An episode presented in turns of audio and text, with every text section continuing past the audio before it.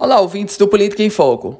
O Ministério Público Estadual do Rio Grande do Norte está rachado, literalmente trincado. De um lado, o posicionamento de um promotor de justiça. Do outro lado, o posicionamento do Procurador-Geral de Justiça. No aspecto de que o procurador desautoriza o promotor, mas o promotor já entrou até com pedido de liminar. Eu vou explicar para vocês essa história. O processo tramita na Câmara Criminal do Tribunal de Justiça do Rio Grande do Norte. Tem como relator o desembargador Gilson Barbosa. Trata-se de um pedido de habeas corpus coletivo, com pedido de liminar, feito pelo promotor Wendel Beethoven Agra. Wendel Beethoven que responde pela 19ª Promotoria de Justiça.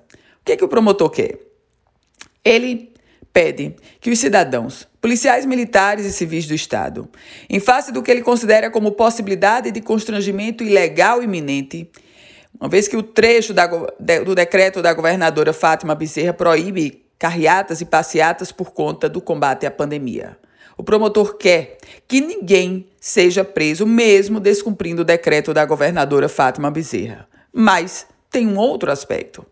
Esse é o posicionamento do promotor, pedindo um habeas corpus coletivo para ninguém ser preso, mesmo descumprindo o decreto da governadora. Só que nesse, nesse mesmo processo, o Procurador-Geral de Justiça, Eudo Leite, ele entra com pedido de desistência da ação judicial. Eudo Leite, que é, digamos, para você bem entender, é o chefe do Ministério Público do Estado do Rio Grande do Norte, discorda do posicionamento do promotor Wendel Beethoven Agra. E como Eudo Leite ele tem assento, ele representa o Ministério Público no Tribunal de Justiça do Rio Grande do Norte, aí é aguardar os desdobramentos disso. Mas que o Ministério Público está rachado, eu não tenho dúvida. Eu volto com outras informações aqui no Política em Foco com Ana Ruth Dantas.